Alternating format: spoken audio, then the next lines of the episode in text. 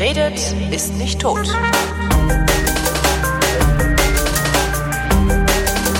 Willkommen zur Wissenschaft mit einem äh, deutlich erkälteten Florian Freistetter. Und einem vermutlich gesunden Holger Klein? Ja, gesund. Also ist, tatsächlich, ich bin gesund. Ich kann wieder riechen. Ähm, ab und zu muss ich mir nochmal die Nase putzen, aber lange nicht so schlimm wie letzte Woche. Alles, alles äh, ist gut geworden letztendlich.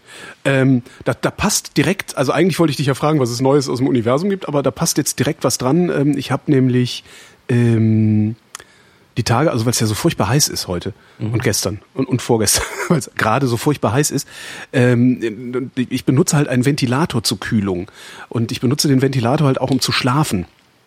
Und äh, das Problem ist ja, dass du dann immer so, ne, ah, der Ventilator die ganze Zeit aufs Gesicht und dann wird man krank und, ne, ne, ne, und mir hat dann halt vor ein paar Jahren äh, in Tropen mal jemand erklärt, wie man so einen Ventilator richtig hinstellt zum Schlafen. Und zwar äh, sagt er, du stellst ihn einfach auf einen Stuhl, so eine Armeslänge, was weiß ich, ein Meter, Meter 50 neben das Bett, nicht auf Kopfhöhe, sondern eher so auf auf Beinhöhe und lässt den Ventilator einfach über deinen Körper schwenken, ohne dass er deinen Kopf trifft. Sondern einfach nur so über deine Beine mhm. und deinen Bauch so ein kühler Luftzug die ganze Zeit weht. Und äh, seitdem kann ich halt super pennen, selbst bei den tropischsten Temperaturen, weil ich einfach den Ventilator dahin stelle. Und so einen schönen Tischventilator äh, und, und aufgebaut. Im Übrigen ähm, Tischventilatoren. Wenn du dir einen Ventilator kaufen solltest, kauf dir nie Ach, einen Standventilator. Weil Standventilatoren stehen halt immer nur im Weg rum. Vor allen Dingen im Winter. Und den Tischventilator kannst du einfach oben auf den Schrank stellen, wenn du ihn nicht brauchst. Ähm, ja, jedenfalls äh, habe ich das dann verblockt, weil ich dachte mir, äh, mach dich mal nützlich, schreib mal was Sinnvolles in deinen Blog, äh, habe erklärt, so, so, so hinstellen, dann geht das auch. Und äh, da kommentierte jemand drunter, ja, nee, äh, dass äh, Zugluft doch Schnupfen machen würde. Und ähm, verlinkte dann irgendeinen Artikel aus irgendeiner Zeitung, ähm, das hatten wir neulich auch schon mal in der Sendung, glaube ich, äh, diese Beobachtung an ähm, Nasenschleimhautzellen von Mäusen, wo sie gesehen haben, dass äh, wenn die unter Körperkerntemperatur sind, ich glaube irgendwie in so einem Temperaturbereich von 33 bis 36 Grad Celsius, dass sich Rhinoviren dann darauf besser vermehren würden. Ähm, und er sagt halt, ja, schrieb halt drunter, Zugluft macht doch Schnupfen. Ähm, das äh, wollte ich jetzt mal zum Anlass nehmen, nochmal darauf hinzuweisen. Achtung, das stand zwar in jeder verdammten Zeitung, dass Zugluft doch Erkältung macht, aber das ist beobachtet worden an den Schleimhautzellen, also in der Petrischale, von Mäusen in einem ganz engen Temperaturbereich. Äh, und ich finde es äußerst fragwürdig, daraus unmittelbar abzuleiten, äh, kühle Luft macht Schnupfen. Ja, was Erkältung das, macht, ist äh, die Luft in Zügen, wo viele Leute hocken, die vielleicht ja, auch nicht krank sind. Ja klar, weil da, weil da die Luft die ganze Zeit umgewälzt wird und du andere Leute Viren einatmest. Genau. Oder aber in dieses, Konferenzhallen. Genau. Aber dieses, dieses, das, nur weil es kalt ist, wird, kriegt man Schnupfen. Das ist, wenn es kalt ist, kriegt man eine Erkältung, darum heißt es ja so. Genau. Diese, diese Beobachtung, die da gemacht wurde, die ist vielleicht ein Hinweis darauf, wo mhm. man weiter forscht, aber die ist mit Sicherheit kein Hinweis darauf, dass man von kalter Luft oder von Zugluft Erkältung bekommt oder Schnupfen bekommt. Das ist das nicht. Ähm, ich finde das immer sehr, sehr wichtig und ich finde das halt so, so, so fahrlässig auch von, von unseren Profi-Journalisten, dass die dann einfach schreiben, ja, hier, siehst du, das ist der Beweis. Mhm. Ja, und das beweist halt nichts. Genau, wenn, keine Ahnung, wenn irgendwie feststellst, irgendwie, keine Ahnung, irgendein Inhaltsstoff von Kaffee bei, bei ja. irgendwelchen Zellen im Labor irgendwas macht und dann steht in der Zeitung wieder Kaffee halt Krebs oder sowas. Jeden ja. Tag ein Glas also, Rotwein ja. ist gesund. Ne? Genau. Das ist, äh, und das, ich finde da immer noch was viel, viel aussagekräftiger ist, ist dieser Menschenversuch, den die US Army mal gemacht hat. Richtig, ja. hat einfach mal Menschen infiziert.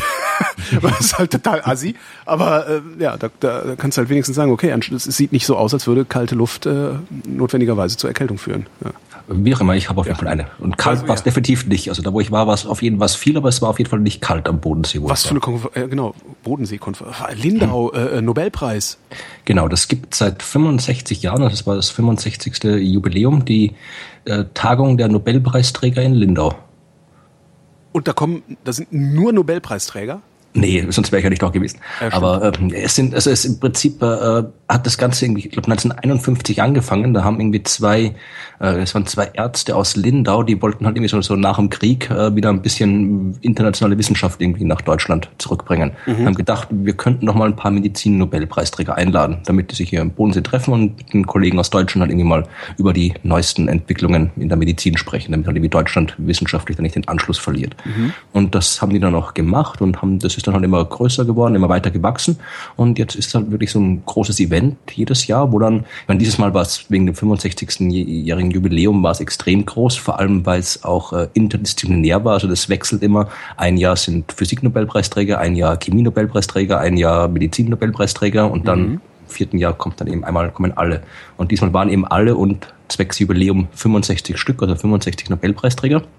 Dazu kommen dann immer, äh, weil die, nur, dass die irgendwie alleine in der Gegend rumhocken, das hilft auch kein weiter. Also ihnen vielleicht, aber äh, es, es geht ja so den Zweck haben und da kommen dann aus aller Welt Unmengen äh, Young Researchers, heißt es, also Studenten, Doktoranden, mhm. Postdocs. Mhm. Und äh, das waren auch 650 dieses Mal, plus äh, haufenweise irgendwelche wissenschaftlichen Gäste, Ehrengäste und so weiter. Also da ist dann immer, die Stadt ist dann mehr oder weniger, Lindau also keine Riesenmetropole. Also die Stadt ist dann die Woche durchaus voll mit, mit Nobelpreisträgerleuten. Und ja, da gibt's halt dann diese Konferenz, wo vormittags halten die Nobelpreisträger Vorträge und ja. nachmittags gibt es so kleine intime Diskussionsrunden zwischen den Studenten und den Nobelpreisträgern, wo, wo die wo, halt dann Worüber halten die denn Vorträge? Über das, wofür sie ihren Preis bekommen haben, über das, was sie aktuell äh, forschen? Nein, Nein, die Nobelpreisträger dürfen im Prinzip, äh, die sind da nicht gebunden, die können erzählen, was sie wollen. Mhm. Also die, das, die, viele erzählen natürlich über ihre Arbeit, also je nachdem über das, wo, wo sie den Nobelpreis bekommen haben oder halt über das, woran sie jetzt gerade arbeiten.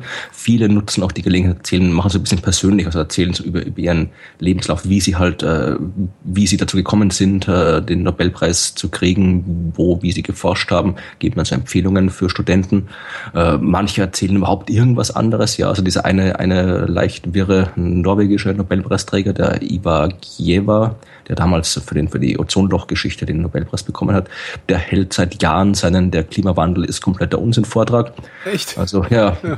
Der fängt immer an, er hat irgendwie mal, das, ich habe den schon zweimal gehört, das ist wirklich exakt immer der gleiche. Der fängt immer an mit, äh, ich habe mal bei Google eine halbe Stunde recherchiert, wirklich wörtlich. Äh, ich habe bei Google eine halbe Stunde recherchiert und festgestellt, das ist alles Unsinn und alles eine große Verschwörung der NASA und so weiter. Also und wofür ja, hatte der den Nobelpreis gekriegt? Äh, das damals für, für das Ozonloch. Also ich ah, glaube, okay. den FCKW Nachweis, dass FCKW irgendwie das Ozonloch verursacht oder so. Sowas finde ich ja immer einen wunderbaren Hinweis darauf, dass der Umstand, dass jemand akademisch gebildet äh, oder eine akademische Prägung hat, nicht notwendigerweise bedeutet, dass er immer richtig liegt. Nee, also das ist natürlich klar. Wir sind ja, nur weil du einmal irgendwie in einem Gebiet sehr gut warst, heißt das nicht, dass du plötzlich irgendwie in allen Dingen Bescheid weißt. Aber genau. das ist auch die Gefahr bei diesen, was die halt quasi als Nobelpreisträger droht oder blüht, weil du ja irgendwie plötzlich irgendwie zu den klügsten Köpfen der Welt zählst und alle irgendwie äh, der Meinung sind, dass irgendwie jedes Wort, was du zu jedem Thema sagst, irgendwie vom, vom, vom, vom klügsten Mensch der Welt kommt und wissenschaftlich belegt ist ja, und dann so kannst du, wenn dir das zu Kopf steigt, dann, äh, dann hältst du dich auch selbst für einen Experten für alles. Also aber wie gesagt, das sind die wenigsten. Also die meisten sind durchaus, durchaus sehr, sehr nette, sehr, sehr umgängliche Menschen. Die sind da auch wirklich, also nicht jetzt irgendwie,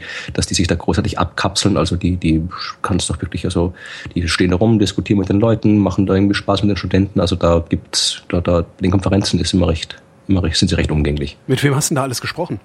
Äh, ich mit den Nobelpreisträgern selbst gar nicht, weil äh, ich war ich war da im Rahmen des äh, Konferenzblocks. Also die Konferenz Lindau äh, hat halt immer ein eigenes Blog für die Konferenz und äh, da war ich im Rahmen dieses Blogs als einer der Blogger eingeladen und habe da halt dann über die Konferenz gebloggt, habe die, die so ein paar Vorträge zusammengefasst, drüber geschrieben und äh, wie gesagt natürlich äh, so die die die ganzen Interviewslots und so weiter.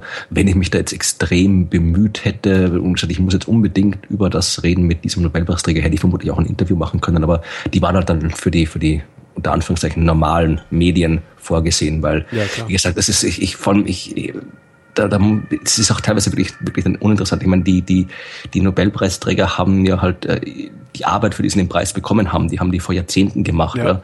Und äh, im Prinzip weiß man das schon. Also vor allem, wenn, wenn jetzt die, die, die Leute, die halt irgendwie dieses Nobelpreis-Blog lesen oder vielleicht auch meinen Blog lesen, ich habe für mich selbst auch was geschrieben, äh, da, da, da erzähle ich nicht mehr wahnsinnig viel Neues. Und da müsstest du wirklich einen kompletten neuen Winkel ausdenken, wie du jetzt irgendwie den Nobelpreisträger interviewen kannst. Aber das waren halt meistens die normalen Medien, die halt diese normalen äh, 0815 Statements irgendwie abgegriffen haben und ja, also ich, habe jetzt nicht großartig irgendwie mit, mit auf, mich auf Interviews konzentriert, sondern halt probiert, ein bisschen was Interessantes bei den, bei den Vorträgen rauszuholen und was drüber zu schreiben. Was waren denn die interessanten Vorträge? Ja, also ich habe mich, natürlich hauptsächlich auf die auf die Physikvorträge konzentriert, also jetzt Medizin und so weiter, was da war, Chemie, das war jetzt nicht so meins, aber was ich jetzt aber schon wahnsinnig cool fand, ja, das war der Vortrag von Robert Wilson. Äh, das war so typisch, ich habe ja, äh, der, ich habe der Name was sagt. Äh, ich kenne nur einen Schriftsteller, der so heißt, aber das nee, ist der das nicht. War nicht. Nee, nee. Ja. Robert Wilson, das war derjenige, der, der mit Arno Penzias in den 60er Jahren die kosmische Hintergrundstrahlung entdeckt hat. Oh. Also der mit das, dem, mit dem, oh mit dem Teleskop, äh, wo sie da halt irgendwie dieses Rauschen festgestellt haben und so weiter. Und also der, der gesagt, der definiert hat, was das überhaupt ist. Also nee, weil das, das Rauschen, das hat man ja sowieso schon gekannt, oder? Nee, nee. Das war, nee, nee, nee, nee, das war so. Äh, das ist eine, erzählte Geschichte, das ist nämlich eine coole ja. Geschichte. Also es, damals so in den 50er, 60er Jahren war ja, da war Kosmologie an sich noch nicht so eine Wissenschaft, wie sie heute ist. Da war Kosmologie, es war eher so ein bisschen, ja, so ein bisschen schief angesehen worden, weil es halt immer noch bis vor kurzem eher was, was war, wo irgendwie Philosophen, Theologen und Spinner sich mit beschäftigt haben. Aber weil es eben keine Möglichkeit gab, wissenschaftliche Theorien vernünftig aufzustellen oder wissenschaftliche Beobachtungen zu sammeln über Kosmologie, Kosmologie war es halt keine Wissenschaft. Es hat erst angefangen eben mit, mit äh, Einstein, mit seiner Realitätstheorie, dass mhm. du da irgendwie Gleichungen hattest, mit denen du das Universum beschreiben konntest und dann mit der Arbeit von Hubble, der tatsächlich auch Beobachtungen gemacht hat, die du interpretieren konntest. Und da kam dann halt irgendwie so in den 30er, 40er Jahren halt dann dieses erste Urknallmodell auf. Das Problem war, dass das äh, Damals war das halt wirklich noch durchaus auch noch zu Recht umstritten. Also es war halt etwas, was ein Modell, das hätte im Prinzip die Beobachtungen erklärt, aber der Großteil der Wissenschaftler berühmterweise eben auch Einstein äh, mit dabei, haben gemeint, dass das Unsinn ist. Also das war halt immer noch so, das Universum hat man eben sich immer noch, noch unendlich äh, existieren. Also es war schon immer da, es wird immer da sein und ändert sich nicht. Das mhm. war so der Status quo damals.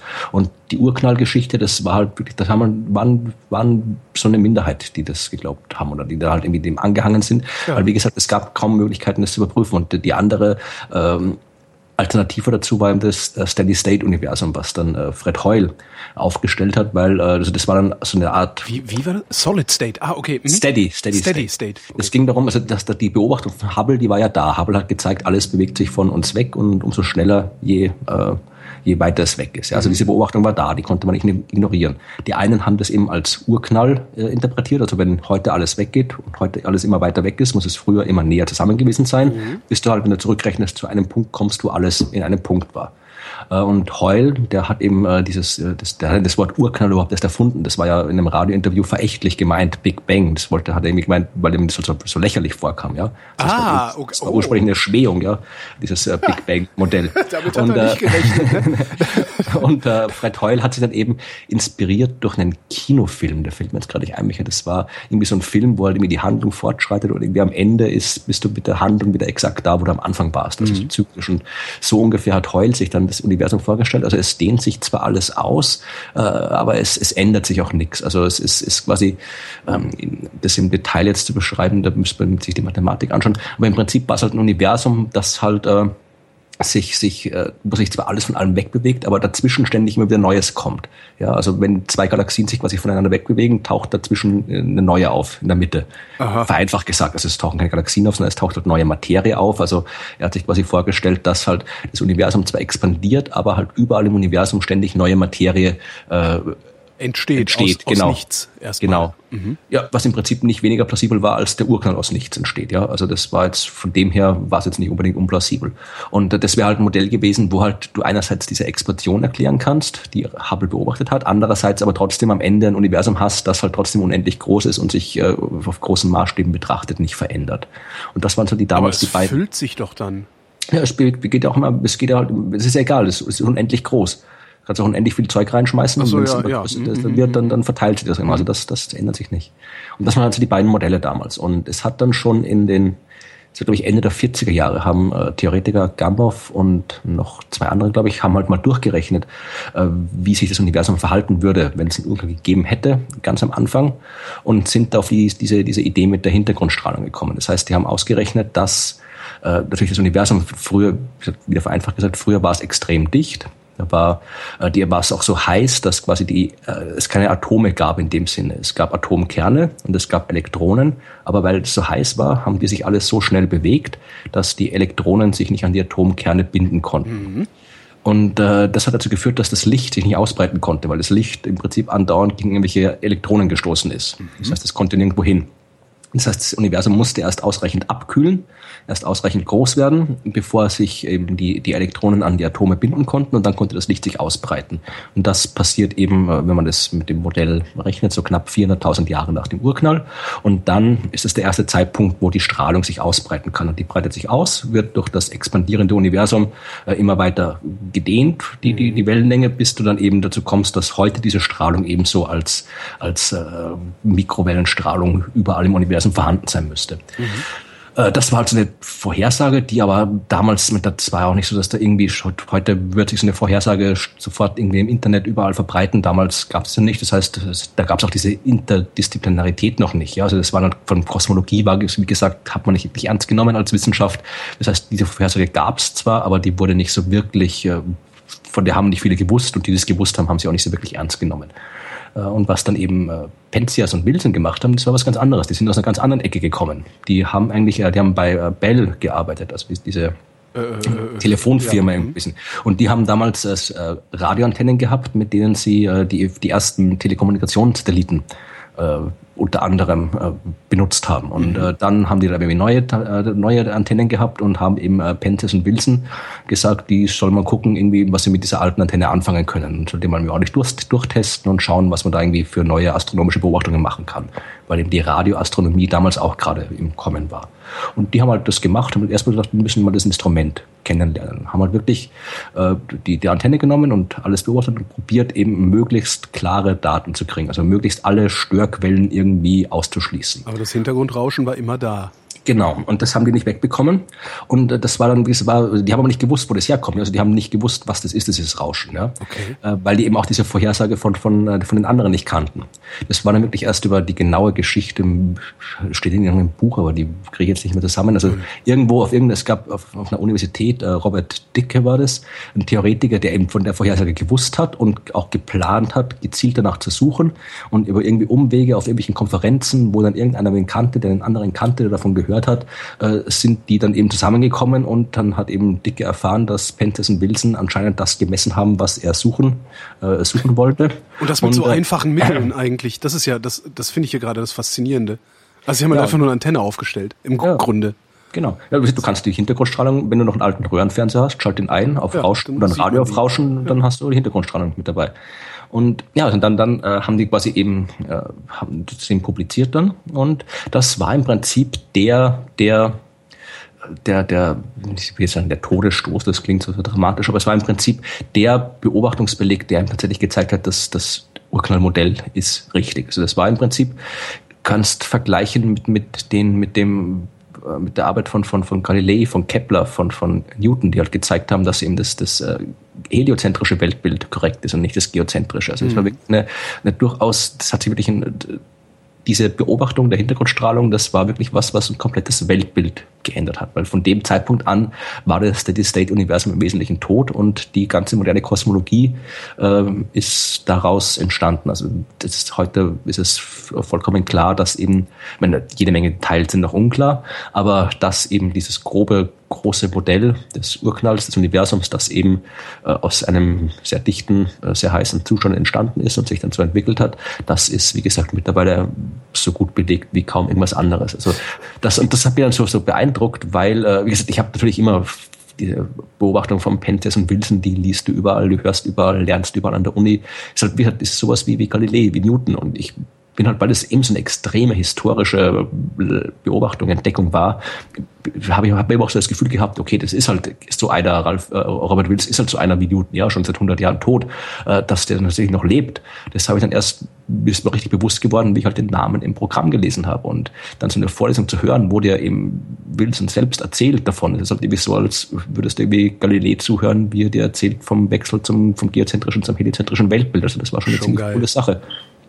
Ist denn eigentlich noch irgendwie versucht worden, die Hintergrundstrahlung in dieses Steady-State-Universum zu integrieren oder ist es einfach, hat, war das dann der Beweis? Also, so also im Prinzip auch Heul, Heul hat bis zu seinem Tod äh, dran äh, festgehalten. Also ich glaube, Heul hat dann noch irgendwie äh, die Hintergrundstrahlung da irgendwie reingebastelt, aber das war dann wirklich schon, da haben ihm dann die wenigsten sind ihm dann da gefolgt, weil das hatte wirklich auch, weiß ich, wenn du dann so, so nachträglich dann rumbastelst, das geht selten gut. Also äh, manchmal funktioniert's, aber ansonsten klappt es eigentlich selten. Und vor allem, äh, es war dann, äh, das war dann mal das 92 oder sowas äh, oder 96, wo dann der Kobe-Satellit gestartet worden ist. Also ein Satellit, der die Hintergrundstrahlung vom Weltall aus beobachtet hat und der dann die Variation in der Hintergrundstrahlung gefunden hat. Mhm. Das war der zweite Punkt. Also dieses Urknallmodell hätte nur dann funktioniert, wenn die Hintergrundstrahlung eben nicht exakt gleichmäßig ist. Also einerseits muss sie exakt, mehr fast exakt gleichmäßig sein, aus allen Richtungen überall gleich kommen. Das ist die eine Vorhersage. Die andere ist aber, es muss minimale Variation, wirklich, wirklich wirklich sehr, sehr winzige Variationen geben, weil diese Variationen eben äh, entstehen, weil die Materie ganz am Anfang eben nicht komplett gleich verteilt war. Und wäre die Materie am Anfang wirklich exakt gleich verteilt, dann hätte da auch nie irgendwas draus entstehen können. Also du brauchst irgendwie so eine kleine. Ja, du brauchst eine, ja, du brauchst Kondensationskeime. Ja. Im Prinzip du brauchst also dichte, dichte Unterschiede, dass halt halt sich irgendwas gravitativ zusammenballen kann. Mhm. Und das war halt wirklich eine, das war so eine wirkliche Vorhersage, also die hätte das Steady State Universum nicht mehr äh, schlucken können. Also das war wirklich diese Vorhersage wäre, wenn, wenn, wenn Kobe das nicht gemessen hätte, dann wäre das auch äh, das Urknallmodell Urknall. Dann das wäre wirklich, also das Urknallmodell braucht zwingend diese Variationen. Und das Steady State ähm, Modell kann diese Variationen nicht erklären. Also das, was Kobe gemacht hat, war wirklich eine entscheidende Beobachtung zwischen den beiden Modellen. Und äh, dafür gab es ja auch Modellpreis, also den Nobelpreis. Also haben äh, John Mater und George Smoot, also Smoot war auch da bei der Konferenz, die haben 96 den Preis bekommen für diese Kobe-Messungen. Und äh, ich glaube, äh, Heul ist kurz vorher gestorben, bevor diese Messungen dann äh, publik geworden wären. Ich weiß nicht, wie er dann darauf reagiert hätte, wenn die dann auch noch, wenn er die noch gesehen hätte, aber dann doch, weil er war ja doch ein sehr, sehr guter, bedeutender Wissenschaftler, mhm. ob er dann doch noch vielleicht irgendwie das akzeptiert hätte oder nicht, aber bis zu seinem Tod hat er dann noch, noch dran festgehalten, ja. Was ich so faszinierend finde mal wieder ist, wir reden hier über eine Zeitspanne von 60, 70 Jahren, in ja. denen wir das alles herausgefunden haben. Das ist schon echt Wahnsinn eigentlich. Ja, und darum fand ich das so cool, dass du da wirklich, wirklich dem zuhören konntest, der ja. es rausgefunden hat. Also das, das war schon recht beeindruckend. Also dieser Vortrag von, von Wilson, den fand ich schon ziemlich cool. Also der hat mir wirklich, wirklich sehr gut gefallen. Es gab auch andere, also zum Beispiel einen, der cool war, das war von, äh, Vorname fällt mir gerade nicht ein, Smith ist ein, ein Chemiker. Mhm. Der muss auch schon ewig, glaube ich, in den 80er Jahren hat er den Preis bekommen. Irgendwas mit, irgendwas mit der Maus, mit irgendwelchen, irgendwas mit Insulin und Mäusen. Wir mhm. fragen jetzt nicht was, das war Chemie. Aber der hat dann erzählt über, über sein wissenschaftliches Leben. Und der hat auch ein paar coole Sachen gesagt. Also hat er irgendwie erzählt äh, von, von seiner Doktorarbeit, glaube ich, war es, wo halt sich eine neue Methode irgendwas ausgedacht hat. Hat die dann halt auch irgendwie präsentiert, irgendwie das, weiß ich, Ende der 40er oder Anfang der 50er Jahre ist die veröffentlicht worden.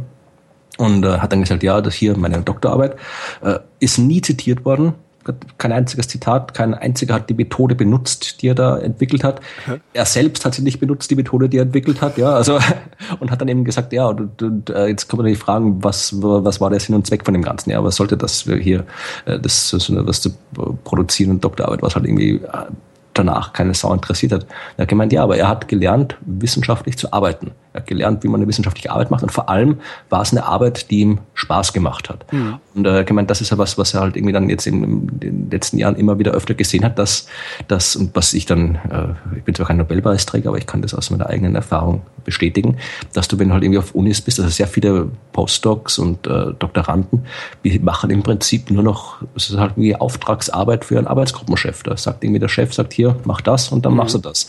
Und äh, dass du halt irgendwie tatsächlich das machst, von dem du, dass du quasi selbst kreativ bist, nachdenkst, selbst irgendwas machst, was dir Spaß macht, dass das, äh, das kommt wirklich selten vor. Also wirklich so, du bist halt im Prinzip wie in einer normalen Firma. Es gibt einen Chef und der sagt dir, was du machst. Und Wissenschaft funktioniert halt nicht immer so. Und das hat eben äh, Smith auch gesagt, wenn zu den Studenten eben, wenn ihr hier eine Doktorarbeit macht oder als Postdoc eine Forschungsarbeit macht und äh, die, die macht euch keinen Spaß, mhm. dann lasst es bleiben. Ja, und wenn ihr Doktorand seid und euer Thema macht euch keinen Spaß, geht zum Betreuer und sagt, ihr möchtet ein anderes Thema, das euch Spaß macht. Und wenn der Betreuer sagt, das geht nicht, dann sucht euch einen anderen Betreuer.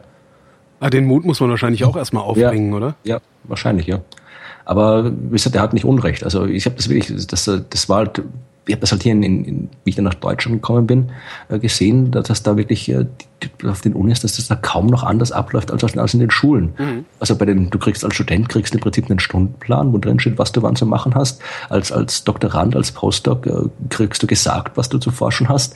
Und äh, das finde ich halt schon, schon ein bisschen, ja, das ist halt, äh, da, da verlierst du halt sehr viel von den Möglichkeiten, die Wissenschaft dir bietet, weil halt Wissenschaft ist zwar durchaus auch Arbeit, aber eben auch was sehr, sehr Kreatives. Und äh, wenn du da nicht die Freiheit hast, kreativ zu sein, dann, dann, ja, dann, dann kommt halt nicht so viel bei rum, wie rumkommen könnte. Hm. Aber muss, hm. muss man überhaupt noch so kreativ sein? Also ich habe, ich weiß gar nicht mehr, mit wem ich darüber gesprochen hatte, im, im, im Rahmen äh, des Resonator-Podcasts war das. Ähm, da habe ich halt auch ein, ich, boah, wen war das? War einer dieser Plasmaphysiker, glaube ich, äh, auch gefragt, haben wir, haben wir eigentlich ähm, noch irgendwas zu entdecken? Also, weißt du, die, die, die ganz großen Entdeckungen, der sagte, naja, eigentlich sind die ganz gro die großen Entdeckungen sind eigentlich gemacht. Wir haben im Wesentlichen verstanden, wie, wie das Universum funktioniert. Ähm, und arbeiten uns jetzt in die Details ein. Ja, das und vielleicht ist da auch nicht mehr so eine große Kreativität gefragt, sondern vielmehr so eine Buchhaltermentalität. Ja, das, das würde ich bezweifeln. Also ich, das ist, es gibt viele, wenn du es quasi historisch betrachtest, es gibt viele Wissenschaftler, die genau das gesagt haben. Wir haben jetzt im Prinzip alles schon entdeckt und jetzt kommen noch die Details. Genau. Das hat äh, Hawking gesagt vor, vor 20 Jahren und hat sich geirrt und der, der, der, der berühmteste, also mein, mein Lieblingsfehler war äh, Lord Kelvin, ja. ja. Der hat das äh, Anfang des 20. Jahrhunderts, hat das eine berühmte Rede gehalten, wo auch gesagt hat, ja, wir haben jetzt im Prinzip die Physik haben wir jetzt durch, bis auf ein paar Details, die wir noch klären müssen und hat halt eben gesagt, es gibt halt im Prinzip noch zwei Details, die wir jetzt auch klären müssen. So, das eine ist, äh, hat zu tun mit, mit, mit der Schwarzkörperstrahlung, das andere hat zu tun mit, äh, was wie hat das noch formuliert? Das andere hat zu tun mit der, mit der, genau, die Bahn von, die, die, die, die Merkur-Anomalie war das, warum Merkur sich nicht genauso bewegt, wie er es tun sollte. Ja, und dann, das sind, äh, solche Details müssen wir halt noch klären. Und die beiden Details, die er da aufgezählt hat, die Schwarzkörperstrahlung, das Problem, das war das, habe ich, ich sich auch schon mal erzählt, äh, Max Planck, im Zuge der Lösung dieses Details hat er die Quantenmechanik erfunden. Und im Zuge okay. der Lösung von der Merkur-Anomalie hat Einstein die Relativitätstheorie erfunden. Ja. Also das die komplette, die beiden Theorien, die halt die komplette Physik davor quasi obsolet gemacht haben im Wesentlichen. Ja. Also man weiß halt nie, was man nicht weiß und was da mit den Details, vielleicht sind die Details gar nicht solche Details, wie man denkt. Also ich wäre da immer vorsichtig zu behaupten, man hätte jetzt die großen Fragen schon beantwortet. Also natürlich, wir haben, es kommt immer darauf an, ob man es aus eher einem, einem, einem grundlagenforscherischen äh, Sicht sieht oder aus einer, aus einer Anwendersicht sieht. Ja, mhm. also wenn ich irgendwas bauen will, ja, also die Plasmaphysiker, die sind ja eher, sind der, wenn du da, wenn das da um diese Fusionsdinger gehen, da geht es ja wirklich darum, halt irgendwie die, das Wissen anzuwenden und zu bauen. Dann natürlich, wie gesagt, dann, dann, dann brauche ich auch die ganze Quantenmechanik nicht. Dann kann ich auch irgendwie mit, mit, mit Newton kann ich auch noch irgendwie, kann ich Raumsonden zu anderen Planeten schicken. Ja, dann kann ich das Ganze, was danach kam, ignorieren, weil es halt äh, im Prinzip darum um, um Modelle geht, die halt ausreichend gut funktionieren. Aber wenn es halt wirklich um, um Grundlagen, um Fundamentales geht, da sind noch sehr, sehr viele Fragen, die durchaus, die ich nicht als Detail betrachten würde. Ja, also zum Beispiel ist eine Frage wie, warum, warum gibt es äh, so viel mehr Materie als Antimaterie? Mhm. Weiß kein Mensch. Ja, was ist die dunkle, Materie, dunkle Energie, dunkle Materie? Weiß kein Mensch. Also das sind, das sind wirklich Dinge, wo tatsächlich auch noch irgendwie, äh, wie ist das mit der, mit der, mit der Quantengravitation? Warum ist es so wahnsinnig schwer, äh, Gravitation als Quantentheorie zu beschreiben? Ja, das weiß kein Mensch. Und das sind Dinge, wo man schon wirklich Jahrzehnte dran arbeitet und dass wir das immer noch nicht wissen. Äh, ich, ich weiß nicht, was man daraus folgern kann, aber auf jeden Fall äh, durchaus, dass da, dass da noch jede Menge Potenzial sein kann, sehr, sehr fundamentale Dinge rauszufinden. Und da braucht es halt dann durchaus auch Leute, die vielleicht mal so kreativ sind und dann einen komplett neuen Ansatz Sachen sich von den ganzen, wenn du dazu sehr im Detail drin steckst und dann immer hier noch eine Schraube drehst und dann noch eine Schraube drehst und probierst da irgendwas anzupassen, dann hast du vielleicht mal Erfolg, aber vielleicht braucht es halt mal jemand, der so wie Einstein damals quasi das, das komplett vom Grund auf komplett nochmal neu durchdenkt und dazu muss du kreativ gehört, sein. Dazu gehört vor allen Dingen auch Mut. Also ja. der Mut, sich den kreativen Freiraum zu nehmen oder zu schaffen. Genau. Das ist richtig. Ja. Also ich, ich, erinnere mich jetzt gerade an den, diesen Paläontologen, den ich interviewt habe von Resonator, Nisa Ibrahim, der mhm. äh, einen Spinosaurus gefunden hat. Also den größten, also der, der größer ist als Tyrannosaurus Rex. Ähm, der hat halt auch damals in einem Interview gesagt, naja, bist halt, wenn du Paläontologe bist, schicken dich alle nach Asien. Ja, weil da gibt's halt total viel auszugraben. Und ich habe halt gesagt, nee, ich will aber in Afrika graben. Ich will gucken, ich will in Afrika gucken. Das ist noch nicht fertig. Und äh, er hat halt einen Flugsaurier gefunden, den es vorher noch nicht gab. Ja. Ähm, daraufhin, also das, das war der Mut. Also das hat er halt im Interview auch gesagt. Ähm, das war seine Doktorarbeit. Wenn das Ding schiefgelaufen wäre, dann wäre seine wissenschaftliche Karriere am Ende gewesen. Ja, ja das den Mumm muss man halt haben und den, den hat er gehabt und daraufhin hat sich dann ja National Geographic bei ihm gemeldet und gesagt, hier, willst du nicht, äh, mach doch mal, wir zahlen dir was, wo hast du Bock drauf? Und dann hat er gesagt, ja, ich finde jetzt Spinosaurus. Mhm. Hat er ja dann. Ja, das war noch, das haben auch, auch bei der Konferenz haben äh, die vom die äh, Preisträger vom letzten Jahr, Stefan Hell und Erik Betzig, die das, äh, die haben die, die das Geschichte. Die LED-Leute waren das, oder? Nee, ich glaube, das waren die, die, äh, das waren die mit der mit dem äh, mit der Mikroskopie, der Lichtmikroskopie unterm optischen Limit. Äh, die, die haben Lichtmikroskopie unterm optischen Limit gemacht? Ja, die haben halt rausgefunden, wie du halt diese, diese, diese Grenze mit der halben Wellenlänge, wo du nicht runterkommst, mhm. wie du halt da drunter kommst. Cool, habe ich gar nicht mitgekriegt, das ist ja cool. Und das war halt auch so ein Problem, also ich glaube, Stefan Heller hat das erzählt, er hat auch gemeint, er wollte halt irgendwie damals irgendwie auch was, ich glaube, das, einer, ich hab, das waren so Vorträge, die ich nur so am Rande mitverfolgt habe, äh, der hat auch erzählt, dass das äh, im Prinzip, das war halt auch sowas, wo man sagt, okay, das da es gibt dieses Limit und da kommst du nicht runter und da macht es keinen Sinn, drüber nachzudenken. Und er wollte aber doch irgendwas, er wollte halt wirklich was, was Fundamentales machen, also irgendwas, ein Problem äh, lösen, das sich auch lohnt zu lösen und nicht halt irgendwie so Detailarbeit machen, sondern wirklich was, was Wichtiges. Und hat er gemeint, er ist dann auch durchaus auf, wie er sich dann überlegt hat, er möchte jetzt diese optische Barriere da irgendwie dieses Problem lösen, hat auch gemeint, da ist er durchaus auf, auf Probleme gestoßen, also auf, auf Widerstand gestoßen, weil ihm alle gesagt haben, komm, das, das, das ist sinnlos, das zu probieren, das bringt nichts. Mhm. Und erst der war, glaube ich, irgendwo auf der Universität in Turku oder keine Ahnung, irgendwo, irgendwo ganz, ganz weit weg, wo er halt dann den Freiraum hatte, das zu machen. Und äh, Erik Betzig, der, da gibt zwei verschiedene Methoden. Und glaube ich, Hell hat die eine Methode gemacht und Betzig eine andere Methode und die haben halt dann beide für ihre jeweiligen Methoden den Preis bekommen.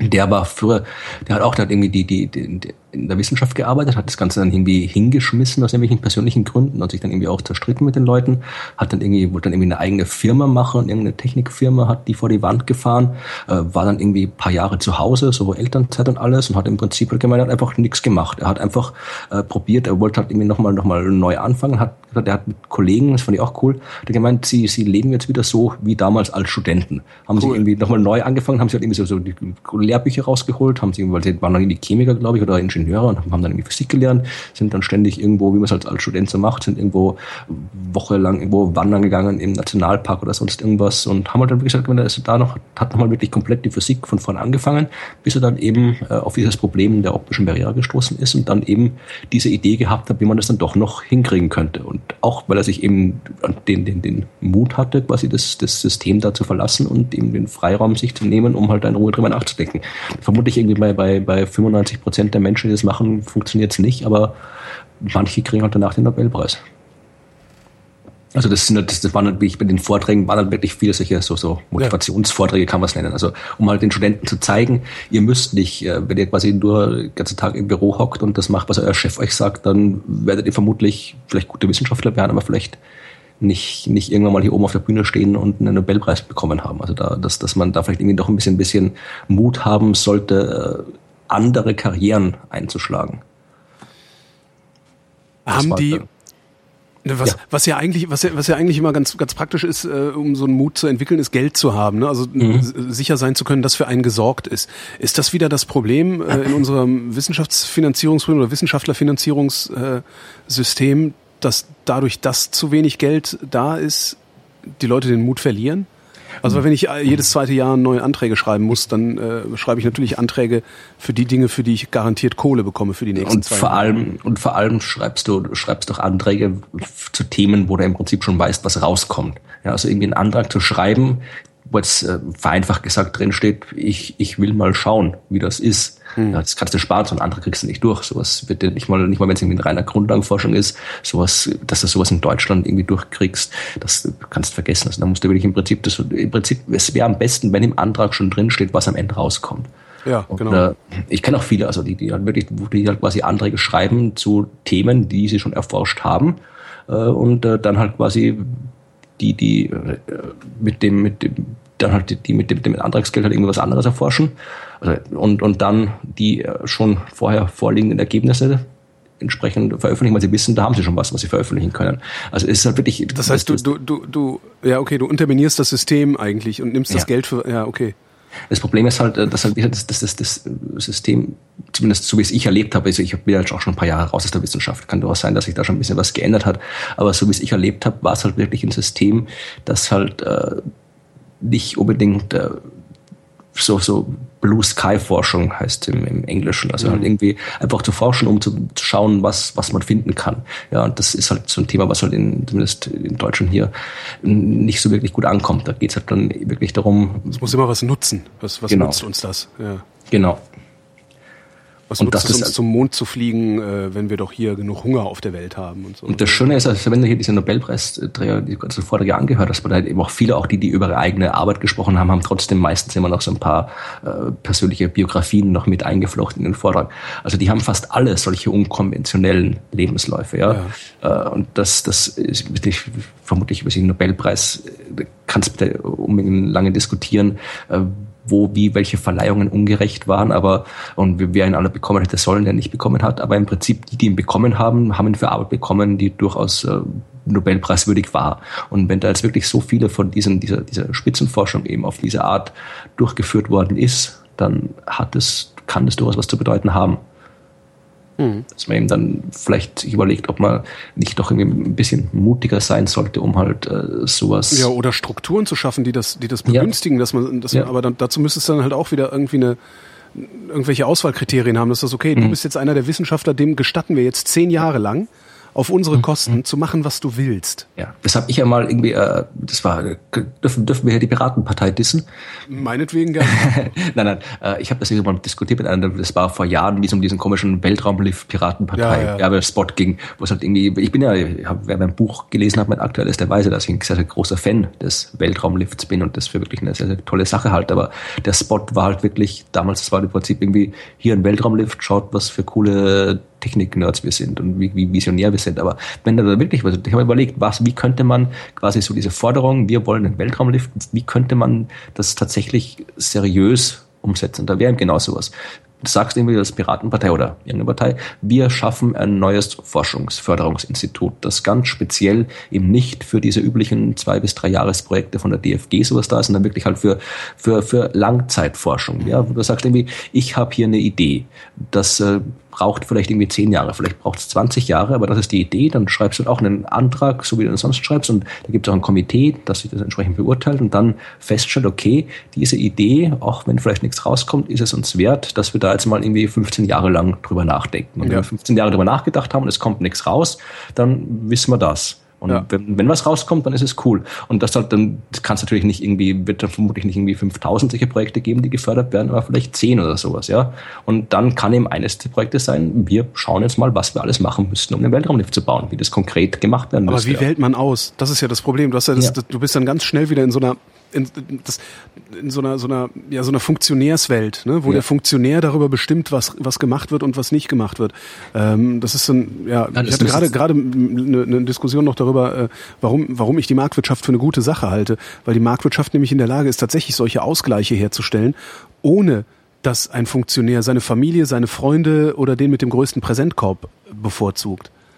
Das, das, ich stelle mir das sehr, sehr schwer vor, sowas weißt du, wenn du wirklich sagst, okay, wir vergeben halt jedes Jahr, kann man ja machen, wir vergeben jedes Jahr äh, zwei, scheißegal, wir vergeben jedes Jahr zwei äh, äh, äh, Kreativstipendien für äh, Forscher, keine Ahnung. Und der, der kriegt halt jedes Jahr, kriegt er seinen Lebensunterhalt und noch irgendwas, ein, ein Büro finanziert 100.000 Euro. Das muss reichen, fertig. Keine Ahnung, wie man das macht. Ähm, wer bestimmt darüber, wer diese 100.000 Euro kriegt? Weil es geht natürlich ein irres Haus, Hauen und Stechen los, weil jeder will das haben. Mhm. Ähm, ja, wie triffst du man, die Auswahl? Also man könnte es, man könnte es, vielleicht wäre es gar nicht so blöd, es einfach auszulosen. Ja, jeder schreibt eine Idee Stimmt. auf. Ich meine, es muss halt ein bisschen Vorabkontrolle geben, das halt nicht irgendwie was vollkommen absurdes hier. Ich baue jetzt irgendwie hier, was Freie weiß ich. Energiemaschine. Äh, ja, also, ja, oder, oder irgendwie die, die, die Eugenik oder weiß Gott was, ja. oder irgendwie Schädelkunde. Also man eben so eine Vorabkontrolle hätte ich, aber dann, äh, ja, dann, dann wird es halt einfach per Zufall ausgesucht. Und dann der Zufall ist ja durchaus auch ein Element, das in der Wissenschaft eine Rolle gespielt hat. Und da kann sich zumindest ja. keiner beschweren, dass da irgendwas geklüngelt wurde, dass irgendwas ungerecht war. Mhm. Dann, äh, ja, gut, Zufall ist auch nicht immer gerecht, aber es wäre zumindestens, ich weiß nicht, vielleicht wäre das noch das Beste. Verlose ist wirklich eine gute Idee, ja. Und dann kannst du nämlich, dann kannst du die, äh, die, die Zugangs Kontrolle zur Lostrommel, die kannst du so breit aufstellen, nämlich über alle Universitäten, ja. dass, dass, dass da kaum geschummelt werden kann. Da muss ja nicht ohne sein, kann auch irgendwie, kann einfach jeder, jeder, der halt diese formalen Eingangskriterien erfüllt, selbst wenn es halt irgendwie, dann ist es vielleicht, vielleicht ist es mal wirklich einer, einer von denen, die in der Garage irgendwas bauen, die zu 99 Prozent irgendwelche absurden, nicht funktionierenden freien Energiemaschinen bauen. Vielleicht ist da mal einer dabei, der tatsächlich irgendwie eine gute Idee hat, was zu bauen. Ja, also gibt's ja, ja auch. Ich, nee, ich meine, aber irgendjemand muss ja die Eingangskontrolle ja, vornehmen. Ja. Die kannst du, glaube ich, nicht sehr so starr machen.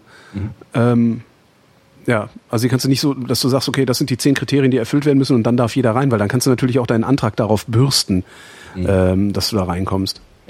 Ah, das, das wäre dann, das, das wäre eine Bürokratie, die dahinter existieren müsste. Aber es wäre wenigstens eine Bürokratie, die vielleicht sich lohnt, ja. Wir können das Ganze ja mal starten. Wir machen jetzt das Fringe-Stipendium, wir fangen an genau. mit 100 Euro. Irgendwie, dann suchen wir jetzt auch drei Leute, jeder spendet irgendwie 10 Euro und dann vielleicht wächst das Jahr und dann irgendwie in den 50 Jahren dann sind wir mächtiger als die Nobelpreise. Ähm, lass mich kurz nachdenken. Nein. ja, wer weiß. Ich kann mir das nicht vor, aber ja, versuchen können wir das ja mal. Das wär, kann, das soll mal jemand ein Crowdfunding aufsetzen. Ich verstehe sowieso nicht, warum nicht viel mehr Wissenschaft gecrowdfundet wird. Ja, deshalb, ich habe vor kurzem, das war im, im Helmholtz, im aktuellen Helmholtz-Magazin. Ja, habe ich noch gar nicht reingeguckt, siehst du? Ja, da, da, da ist irgendwie, da gibt es immer diese Pro- und Contra-Sektion. Mhm. Und da ging es diesmal um Pro-Contra-Crowdfunding und ich sollte den Contra-Beitrag schreiben. Also eigentlich, ich hätte natürlich, ich hätte natürlich auch den, den, den, den Pro-Beitrag schreiben können, weil es gibt durchaus sehr viel Positives, was man über Crowdfunding sagen kann. Aber weil ich mal irgendwie, ich habe mal vor, vor ein paar Wochen irgendwie in meinem Blog einen äh, Artikel geschrieben, wo halt Crowdfunding der, der, der Wissenschaft schaden kann und den haben die anscheinend gelesen und mich dann eben zur Kontra, Kontra-Partei ernannt. Ähm, und was ist deine These?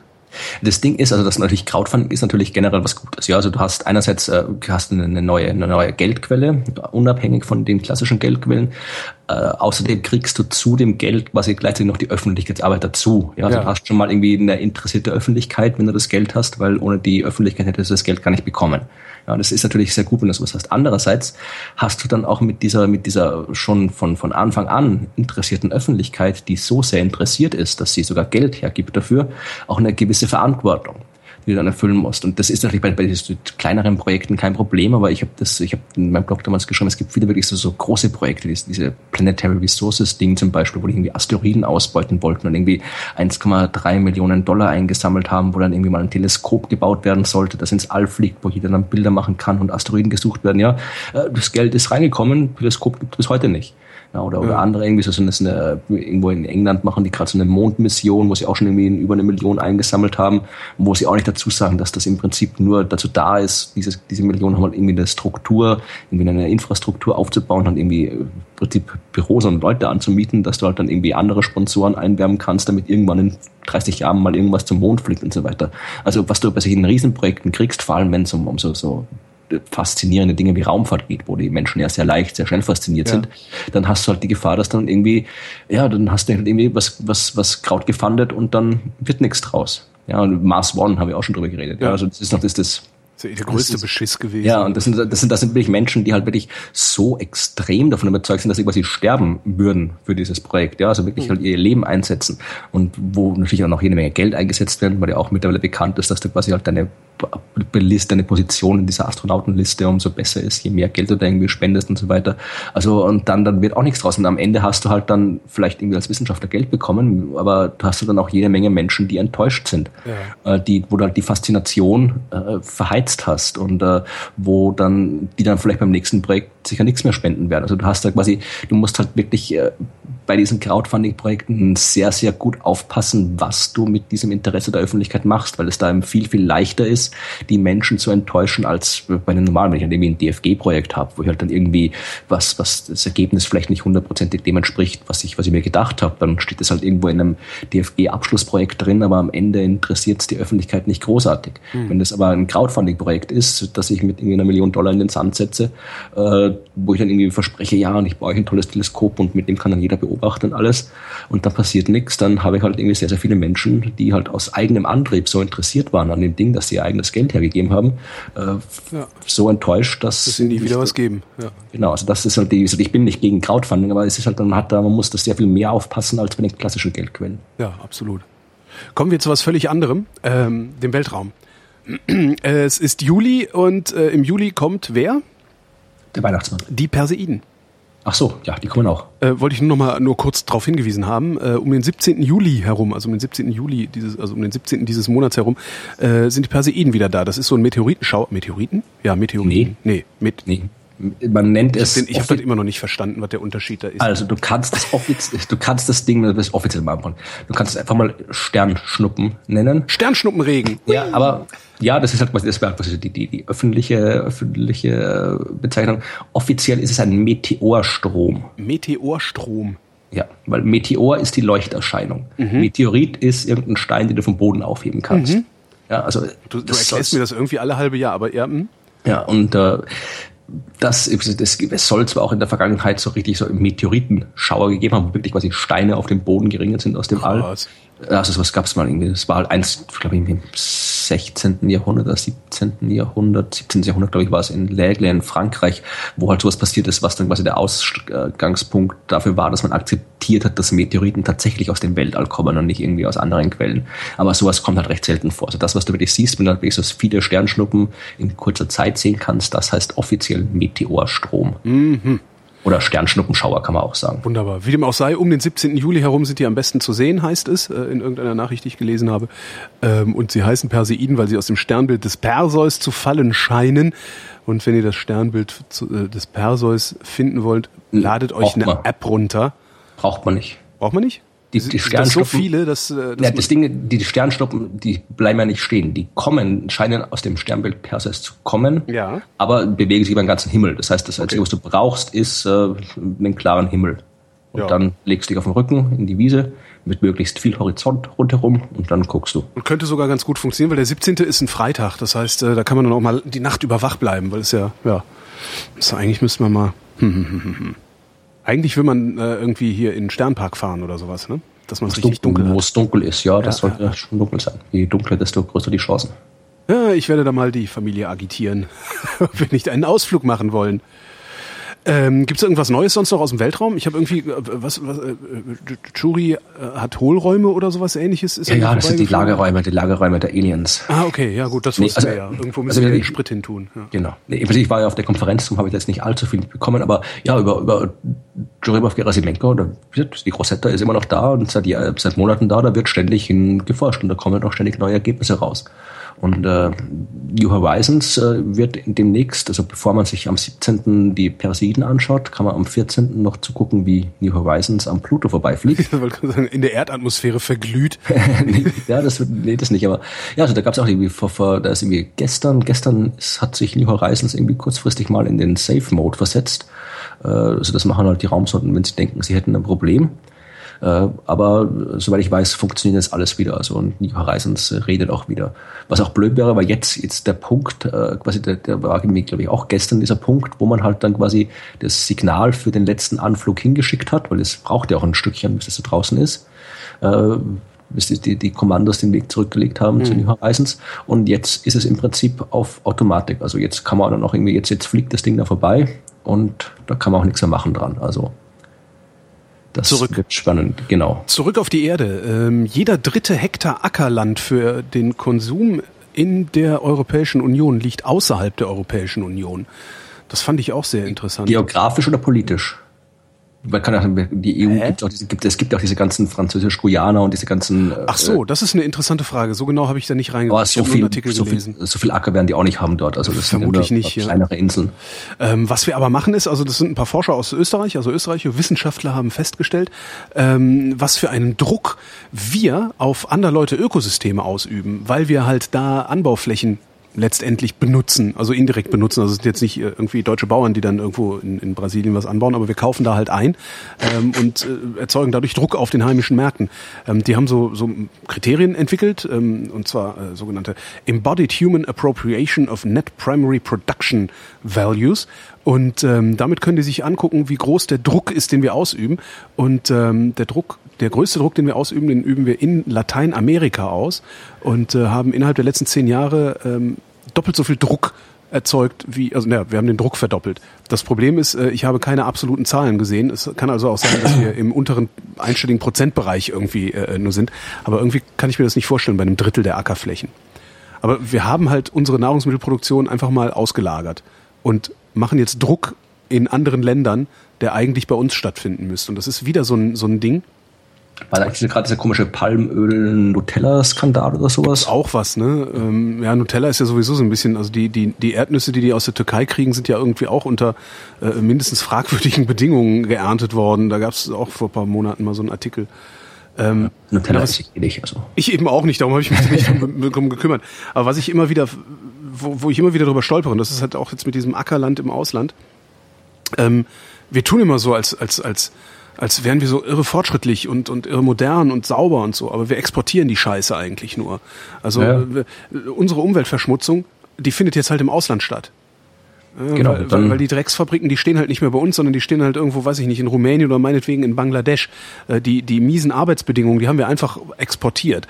Wir haben den Umwelt, äh, die Umweltverschmutzung exportiert und wir haben äh, auch den Agrardruck exportiert. Wir exportieren alles, was irgendwie unangenehm ist, in andere Länder und dann wundern wir uns, dass die irgendwann Flugzeuge auf uns werfen. Ja, und dann kaufst du halt einmal mal im Biomarkt wieder genau. irgendwie ein Brötchen billiges, also ein Biobrötchen ein teures und dann hast du ein gutes Gewissen. Und das finde ich wirklich immer wieder einigermaßen erschütternd. Und das ist diese also so, so Ackerlandmeldungen, die äh, das ja das bringt mich dann immer wieder da drauf. Und ich fühle mich dann auch oft so machtlos. Irgendwie. Ich denke, was, was, ja, was willst du denn eigentlich machen? Außer darüber reden. Einfach, dass, ja. dass den Menschen bewusst wird, wie scheiße wir sind. Ja, und das, das äh, nur weil, weil hier die Städte schön grün und sauber sind, äh, das sind die halt, weil die ganzen alten Stinke-Mercedes, die fahren halt durch Afrika ja. und verpesten da die Luft. Ich gucke gerade, ob ich noch irgendwie was habe, was einen schön runterziehen kann. Na, eigentlich ja. nicht. Ich habe was Schönes äh, mal wieder aus der aus der ähm, Rubrik äh, nicht Scheiß des Monats, sondern äh, Scheiß die Bank oder so sowas ähnliches. Es gab gerade von vorgestern ist das glaube ich, nee, vor, also die Woche eine Meldung äh, in einer was ist das überhaupt für eine Rhein-Neckar-Zeitung.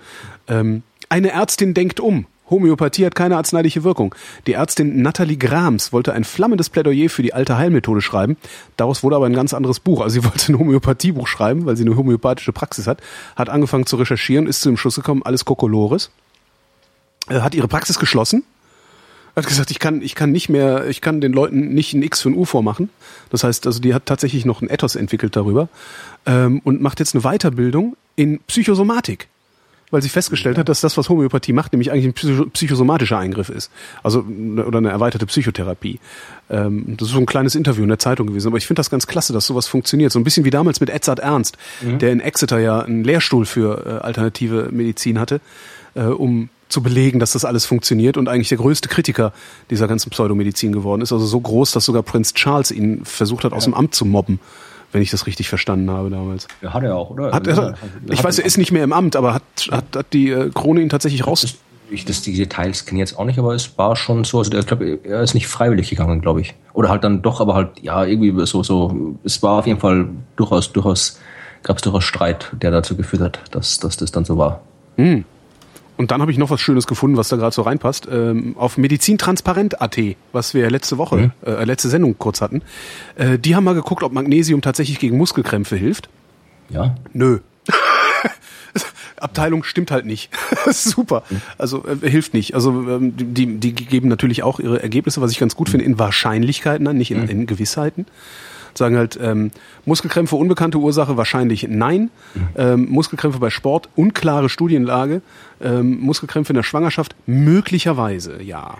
Also wie gesagt, beim, beim, beim Sport habe ich festgestellt, ich bin bin keine, ich bin keine Studie, sondern nur mhm. ich.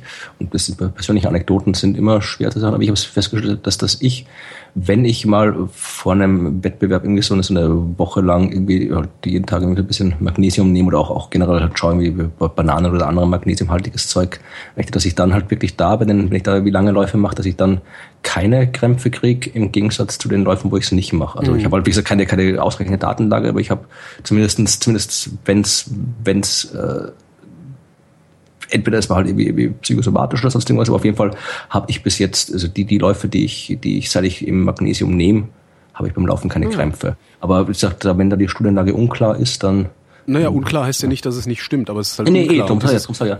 Ich glaube, es ist generell noch unklar. Ich habe es ja auch mal probiert rauszufinden, weil ich eben nach meinem ersten Marathon so fiese Krämpfe hatte, mhm. eben rauszufinden, was jetzt beim Sport diese Krämpfe verursacht. Und ich glaube, das weiß man wirklich noch nicht. Also es, Selbst es gibt das, ah, okay. ja, es gibt jede Menge, jede Menge halt Theorien, die halt dann auch natürlich in den einschlägigen Blogs und ab und natürlich auch in den wissenschaftlichen Publikationen irgendwie diskutiert werden. Aber ich glaube, es ist immer noch nicht klar, was Muskelkrämpfe beim Sport verursacht und damit halt auch nicht, was sie, was sie, was sie äh, vermeiden kann. Aber ich glaube zumindest, dass irgendwie Magnesium zumindest irgendwie bis, zumindest irgendwie unterstützend irgendwie hilft oder sowas. Äh, hätte ich gedacht, dass das irgendwie sein kann, aber ich glaube, es, da kenne ich mich ehrlich gesagt nicht aus. Und ich kann dir sagen, ja. was Muskelkrämpfe verursacht. Ähm, ja. Amerikanische Wissenschaftler haben das nämlich rausgefunden. Es ist die Luftfeuchtigkeit.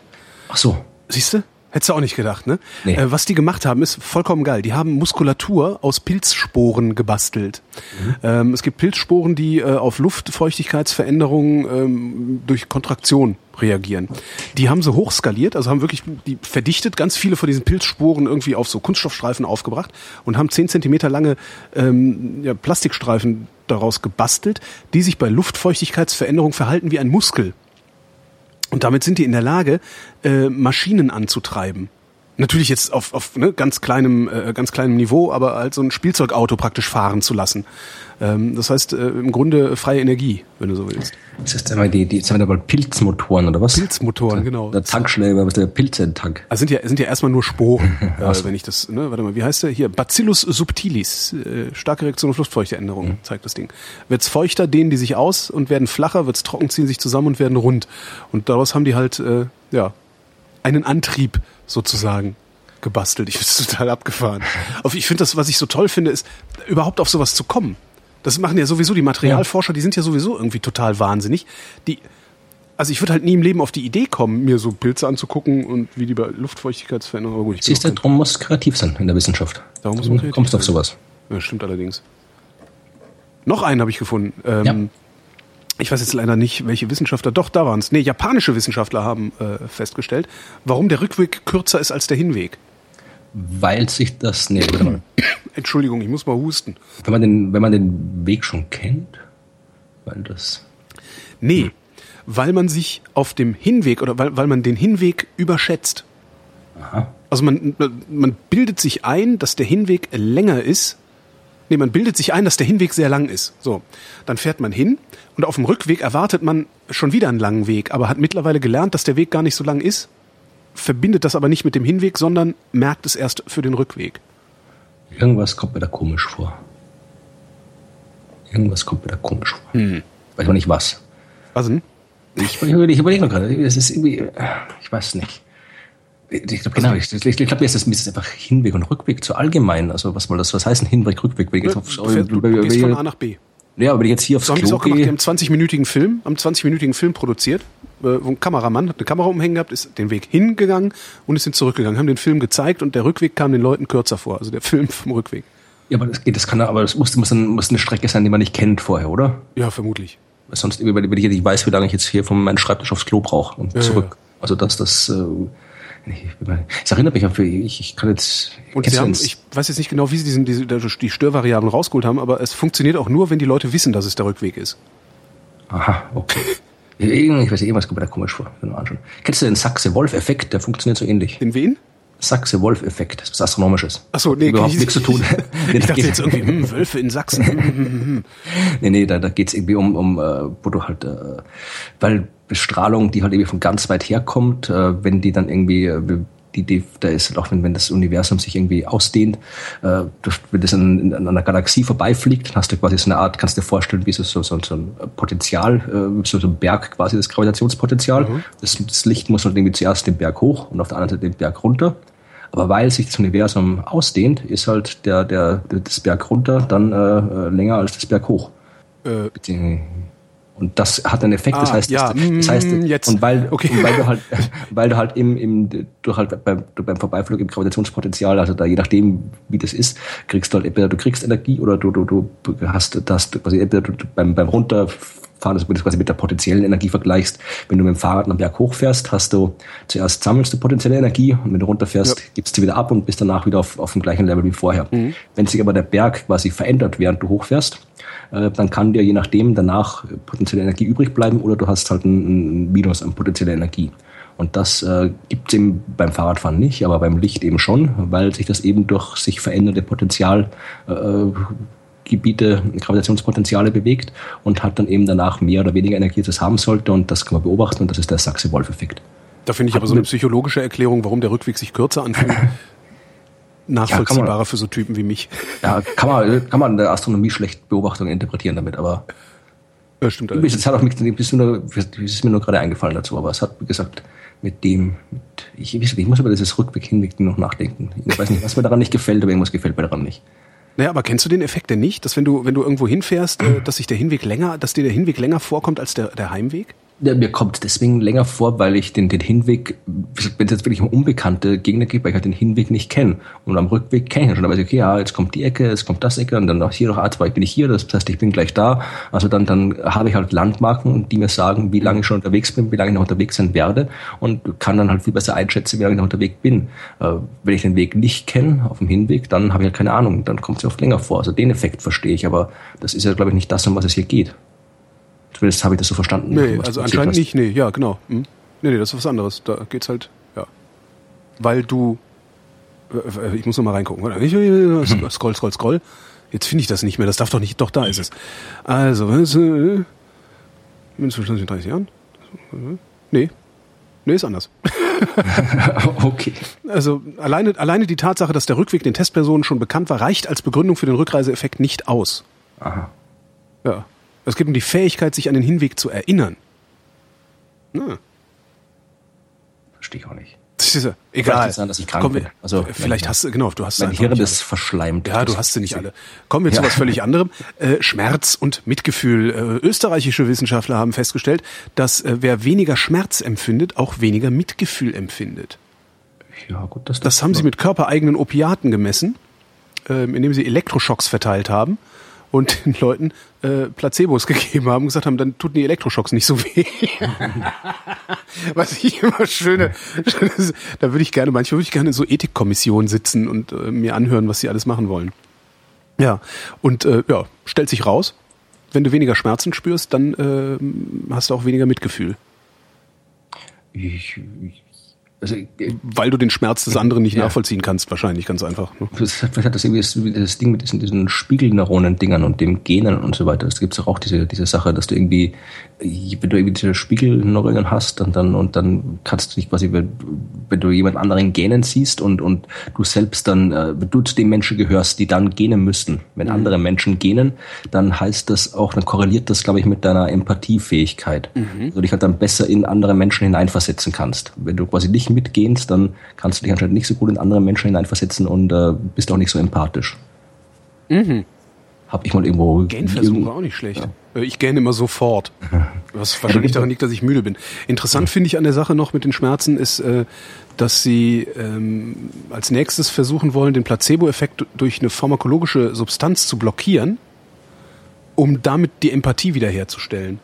Das heißt, wenn dein Körper zu viel eigene Opiate ausschüttet, weil er sich einbildet, dass er das müsste, hast du weniger Mitgefühl, aber dieses Ausschütten der körpereigenen Opiate kann man blockieren und dadurch steigt dein Mitgefühl wieder. Das ist ein interessanter Versuch. das klingt interessant. Klingt auch irgendwie tendenziell, das könnte man am Ende damit irgendwelche ganz fiesen Sachen machen, aber irgendwie Mitgefühl anderen ausschalten und Mind so, Control, sowieso alles Mind Control, finde ja. ich auch super. Aber ja. dazu haben wir ja Harp ja. gebaut. Dazu haben wir Harp gebaut und bringen die ganze Zeit schon die Chemtrails aus. Ja, aber zumindest ist es Österreich. Ja, also wir machen nichts Schlimmes damit. Wenn es die USA wäre oder sowas oder China, aber es ist Österreich. Wir machen also, nichts. Wir, wir, sind, wir, sind, wir sind lieb. Wir genau, ihr, von euch kam ja nur Mozart. genau. Ja, ja, das ist, nee, das, so geht das. Ähm, die Österreicher sind sowieso sehr äh, gut vertreten dieser Tage. Ähm, andere österreichische Wissenschaftler haben ähm, die innere Uhr gefunden, also die Haupt, die, den, den, den, den Haupttaktgeber unserer inneren Uhr. Und ähm, das findet sich im, im medialen entorhinalen Kortex. Ach, guck, ne? Ja. Und in diesem Kortex, da ist ein äh, Plan unserer Umgebung abgespeichert. Und die Zellen ähm, senden aber nicht irgendwelche Ortsinformationen einander, sondern die senden einander zeitliche Informationen, damit wir uns in dieser Umgebung halt ordentlich zurechtfinden können. Also dass wir einfach wissen, okay, das da hinten ist jetzt eine Sekunde von mir entfernt, das da hinten ist jetzt fünf Sekunden von mir entfernt. Und daraus kannst du dann äh, äh deine Position im Ort bestimmen. So, wie, wie, wie beim GPS, das geht auch wie beim, Genau, wie beim GPS. Geile Idee. Ne? Die innere Uhr ist eigentlich auch nur ein Local Positioning System. Genau.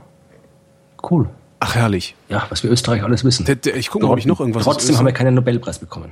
Echt? Es gibt noch nie keinen Österreicher, ja, der jemals doch, Nobelpreis... Doch, aber doch, doch, jede Menge. Also früher gab es jede Menge Nobelpreisträger Österreicher. Wie Schrödinger zum Beispiel ist der bekannt. Der war ah, okay. Den letzten Wissenschaftsnobelpreis hat Österreich bekommen äh, Konrad Lorenz. Das war irgendwann in den 60er Jahre. Gang, gang, gang. Wieder. Ja. Und äh, dann, glaube ich, 2002 oder sowas in den Dreh rum oder 2004 weiß ich nicht mehr genau, hat Elfriede Jelinek mal Literatur bekommen. Und mhm. das war's. Sonst haben wir nichts mehr bekommen. Na, ist ja ein kleines Land. Ich habe noch was für dich gefunden auch. Ähm, dummerweise ist es in Frankfurt eine Ausstellung.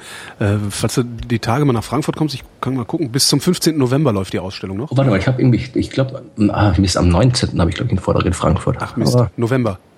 Ja. Mhm. Ähm, jedenfalls gibt es im Deutschen Architekturmuseum ähm, die Arbeit der russischen Architektin Galina Balaschowa, die ähm, Design, Raum, Raumfahrtdesign gemacht hat. Also da gibt's halt äh, jede Menge Designarbeiten, äh, Raumstationsdesign, Gleiterdesign, äh, Innenraumdesign und alles Mögliche. Also so, so, so, wie heißt denn das, so Sprengzeichnungen und sowas alles. Mhm. Das sind ein paar sehr schöne Bilder im Netz, habe ich gefunden. Ja, also, bin da mal ein bisschen skeptisch bei diesem ganzen, immer, wenn du halt designen kannst, leicht was. Die Frage des Ding, Raumstationen müssen ja nicht nur gut ausschauen, die müssen ja auch funktionieren. Da ist dann die Frage, inwieweit der Architekt das dann berücksichtigt hat, aber ich glaube, ich habe von der, der hat mal in Wien auch eine Ausstellung gehabt, da habe ich was gesehen davon. Die maßgeblich am Design der sowjetischen Raumfahrt beteiligt war. Also, ah, dann hat sie vielleicht und, Ahnung. Und die Sachen sehen wirklich so aus wie das, was man äh, so von der Raumfahrt her kennt. Also schon, so, schon ganz spannend. Gibt auch einen Katalog, kostet irgendwie im Buchhandel 30 Euro vor Ort, im Museumsshop 20. Mhm. Also falls irgendwer von euch zufälligerweise in Frankfurt da im Architekturmuseum vorbeikommt und so ein Band abgreifen kann, ich würde einen nehmen. Äh, ich äh, zahle euch auch das Geld. Also ein 20er. Ja, dann mache ich mal weiter, ne? Weil du warst ja auf der ja. Konferenz und hast ja. irgendwie äh, gut. Kommen wir in die Welt der Medizin. Ähm, interessante Medikamente. Äh, Rubrik interessante Medikamente. Ähm, ich gucke gerade, wo die. Ja, genau. Die äh, amerikanische Wissenschaftler mal wieder, North Carolina, ähm, haben etwas gebastelt und zwar ein Insulinpflaster ähm, das die Insulinspritze ersetzen kann.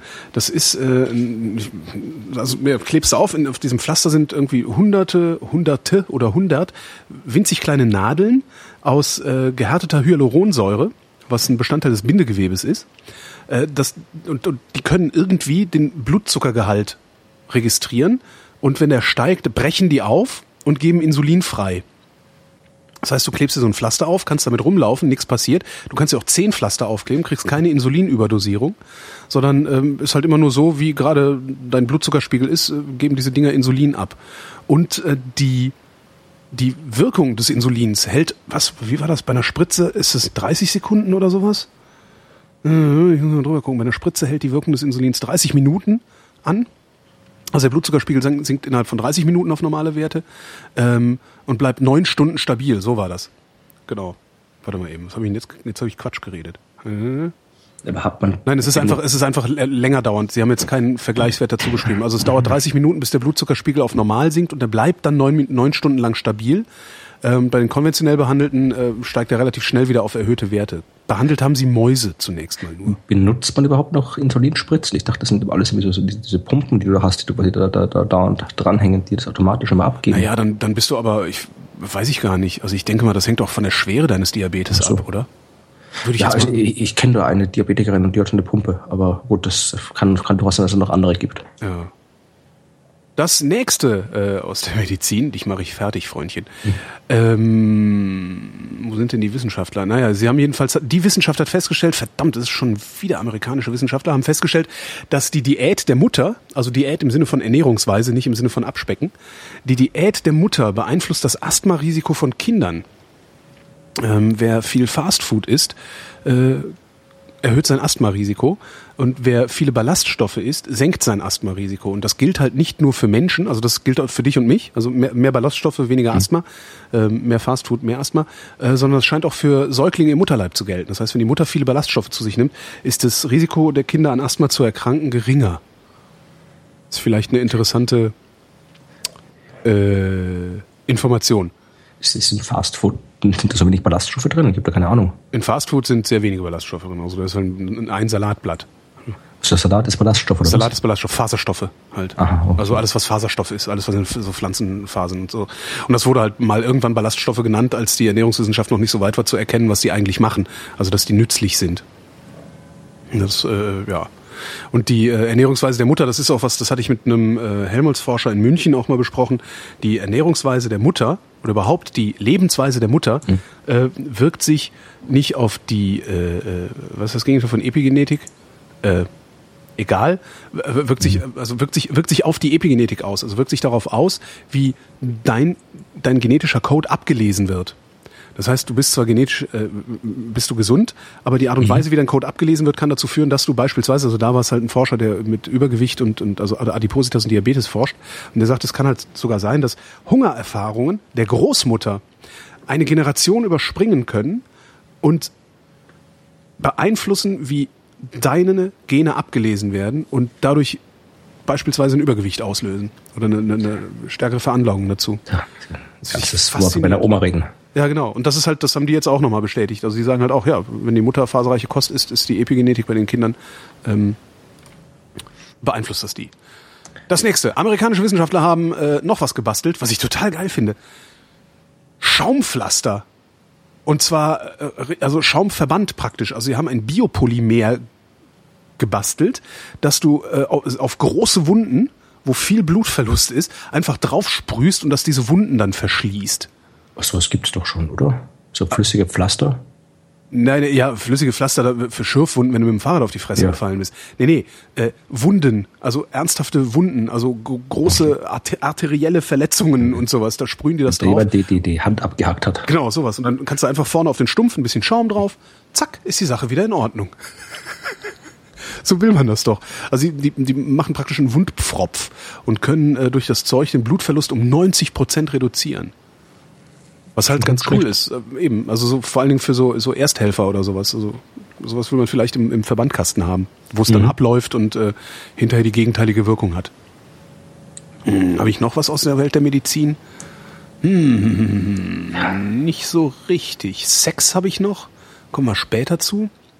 Der, der war nicht mit mir. Also nein, nein, nein, das nein, erledigen. nein, nein, nein, nein, Sex, wir haben noch eine Sexmeldung. Ich gehe zwar, ich geh zwar ins Bett danach, aber alleine. Sex, nee, diese Sexmeldungen, die sind dazu da, die Aufmerksamkeit der Menschen wieder so. äh, zu erhöhen. Also Sex oder Gewinnspiel funktioniert eigentlich immer. Ja, ähm, Penisse, Penisse. Ich, glaube, Penis. Penis. Einfach so, ja. dazwischen Falls die wieder aufwachen. Genau. Für unsere Bildungsbürger, Glied. Genau. Ähm, wir hatten von, ich weiß gar nicht, irgend, irgend, vor ein paar Sendungen hatte ich äh, schon mal, bin ich schon mal mit dem Nordatlantikstrom angekommen, der ein bisschen an Tempo verliert. Ne? Mhm. Nordatlantikstrom, warmes Wasser sinkt runter, äh, kaltes strömt nach und zieht dann ähm, aus, äh, nee, warmes Wasser sinkt ab, äh, also warmes Wasser wird kalt, sinkt ab und zieht warmes Wasser aus dem Golf wieder nach und Nordatlantikstrom und dadurch haben wir hier gemäßigte Klimazone. Äh, und dieser Golfstrom, also dieser Nordatlantikstrom, der wird gerade schwächer.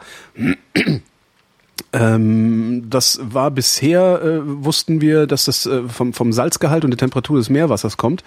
Ähm, jetzt haben aber, warte mal, kanadische Wissenschaftler noch einen Faktor entdeckt, der den äh, Nordatlantikstrom schwächt. Und zwar der Rückzug des Meereises, weil nämlich an den, an den Kanten des Meereises äh, sehr starke Abkühlung passiert. Und diese Abkühlung, ähm, ne, also wo das, das, das, das warme Oberflächenwasser kühlt halt ab, wenn es an die, an die Eiskanten stößt und sinkt dann runter. Und die Eiskanten, die verschwinden aber langsam. Dadurch kühlt dieses Oberflächenwasser nicht mehr so stark ab, sinkt nicht mehr so schnell nach unten und dadurch kommt dann das neue Wasser aus der Golfregion nicht schnell genug nach. Ja, aber sowas, es gibt doch, gibt doch keine, keine, keine, mehr als schmilzt doch nicht. Hat doch der Nobelpreisträger festgestellt. Mehr, ja, stimmt, mehr als schmilzt ja nicht. Es haben übrigens, das sagen, es haben, es haben, am letzten Tag der Konferenz haben auch, äh, ich ganze über 30 Nobelpreisträger die Mainauer Deklaration zum Klimawandel äh, verfasst und vorgestellt, wo sie halt dann, äh, dann doch Vernünftiges dazu gesagt haben. Also dann, das ist auch irgendwie, war auch zumindest in, in den Medien, also da ging es wirklich, haben so die typische Deklaration halt, also gefordert, die Politik aufgefordert, Maßnahmen zu ergreifen und so weiter. Aber es sind jetzt durchaus auch Nobelpreisträger, die, die wissen, wie das funktioniert, nicht nur der eine Spinner. Ja, okay. Aber das ist interessant, das, das, das, das, irgendwie, das wundert mich jetzt, dass irgendwie so ein Faktor wie Meereis, dass das irgendwie noch nicht berücksichtigt war bis jetzt. Das ist interessant, dass, dass, dass das standardmäßig drin gewesen wäre. Ja, aber du hast sehr oft, dass irgendwie du den Wald vor lauter Bäumen nicht mhm. siehst. Mhm. ja, vor allem ist es auch nicht, ist ja auch nicht unbedingt äh, so, so ganz trivial, das Thema. Also da ja. kann man doch schon mal mit den, mit den, mit den Einflüssen durcheinander kommen. Oder nicht durcheinander kommen, aber halt man wird aber einfach anfangen, bevor man dann, bevor man dann äh, über komplexer wird. Ja, ja. Äh, bevor du jetzt noch was, äh, doch noch weitere äh, Themen hast, ja. äh, du hast in irgendeinem anderen Podcast vor kurzem mal erzählt, äh, dass du meinst, es gäbe keine gute zeitgenössische Science Fiction. Ja, ist da also in den Kommentaren schon, schon da der sind- Marsch geblasen worden? Nee, der Marsch geblasen wurde mir nicht, aber äh, mir wurden äh, ein paar Empfehlungen gegeben. Okay. Äh, Was waren denn dabei? Weil das äh, ist das weiß ich jetzt gerade nicht auswendig. äh, Das muss ich noch raus, rausschreiben. Weil wie gesagt, ich, ich, ich, ich bin jetzt nicht unbedingt, bin jetzt kein, kein Science-Fiction-Freak, aber ich lese schon sehr viel Science-Fiction. Da gibt es durchaus sehr viel Aktuelles. Äh, da kann ich dir empfehlen, es gibt im, im Standard, also im Online-Standard, gibt es äh, einmal im Monat die Science-Fiction- und Fantasy-Rundschau.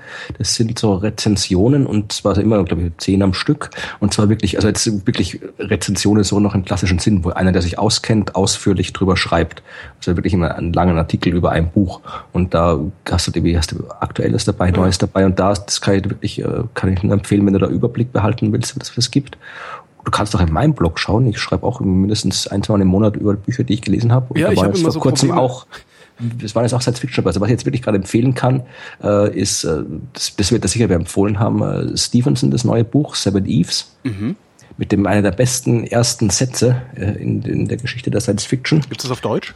Das kommt, glaube ich, bald auf Deutsch. Also der erste Satz heißt, äh, der Mond explodierte ohne Warnung und ohne ersichtlichen Grund. Ah, ja, ich glaube, das habe ich sogar schon auf meinen Wunschzettel geklickt. Auf Deutsch heißt es Amalthea, Amalthea, und ja, kommt, genau. in, kommt im November. Ja, liegt auf, steht auf meinem Wunschzettel in der Hoffnung, dass irgendwie ein, ein wohlhabender Mensch vorbeikommt und es mir Und was ich auch noch gelesen habe vor kurzem, was extrem gut ist, war äh, das, das Drei-Körper-Problem. Äh, Das gibt es, glaube ich, ich weiß nicht, ob es auf Deutsch gibt, das Three-Body-Problem, ursprünglich chinesisch.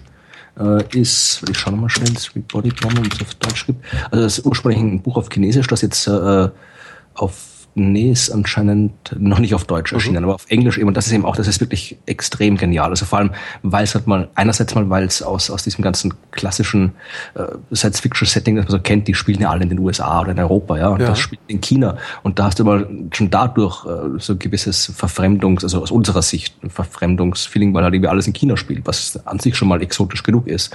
Und da ist halt wirklich eine, eine extrem coole Geschichte. Also das, äh, wo es irgendwie eine Invasion von Aliens, aber auf eine ganz, ganz absurde Art und Weise. Also ich kann es, dass das ich kann jetzt kaum erklären, worum es geht, ohne zu verraten, worum es geht. Aber Okay. ich kann nur sagen, es ist eins, wirklich eines der besten Science-Fiction-Bücher, die ich, die ich überhaupt gelesen habe. Ich Also, habe jetzt gerade ein Buch gefunden, das äh, The Three Body Problem heißt und von äh, Catherine.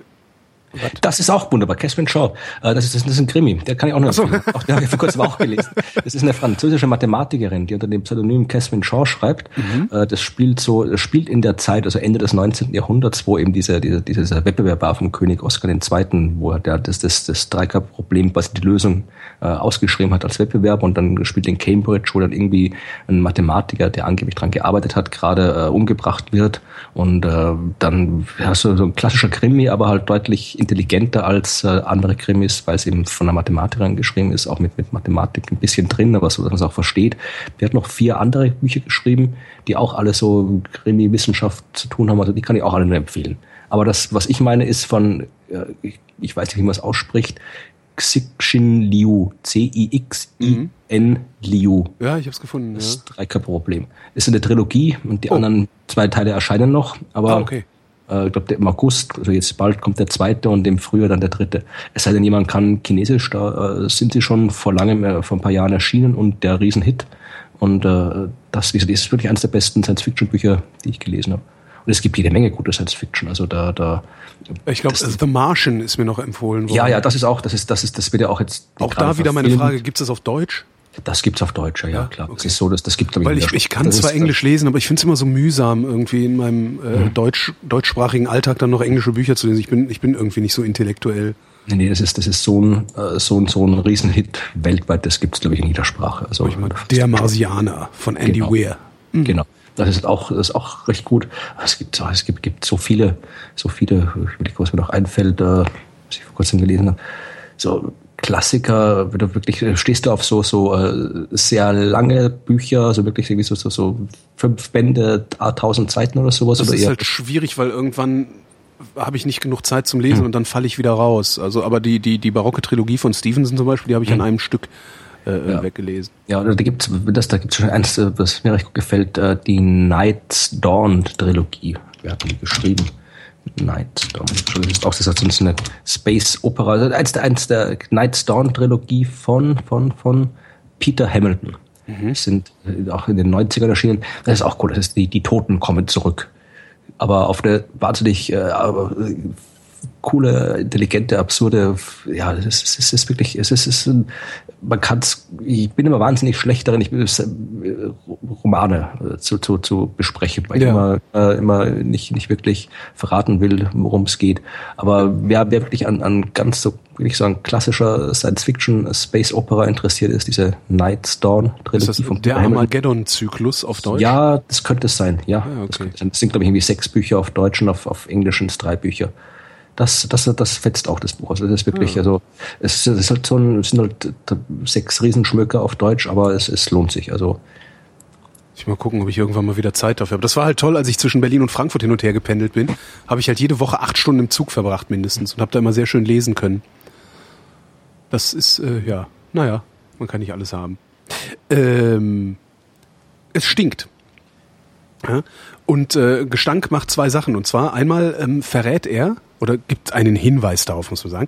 Gestank gibt einen Hinweis darauf, ob ein Kind äh, Autismus hat oder nicht. Okay. Ähm, autistische Kinder, Sie haben es mit 18 Kindern ausprobiert, äh, also zweimal 18 Kinder, also wie ist es, 18, 36, ja. Ähm, 18 gesunde, 18 autistische Kinder im Alter von sieben Jahren haben sie Gerüchen ausgesetzt, teilweise ekligen Gerüchen. Ähm, Rosenduft, Shampoo, saure Milch, alter Fisch. Was irgendwie total eklig, ja. Ähm, haben sie, haben den, diesen Geruch halt vorgesetzt. Ähm, und die gesunden Kinder haben sofort, also im Millisekundenbereich, äh, 305 Millisekunden, ähm, ihre Atmung verändert. Also ne, so Ab Abwehrreaktion, so äh, irgendwie Nase gerümpft, Nil gemacht oder weiß der Geier was. Die autistischen Kinder haben ganz normal weitergeatmet.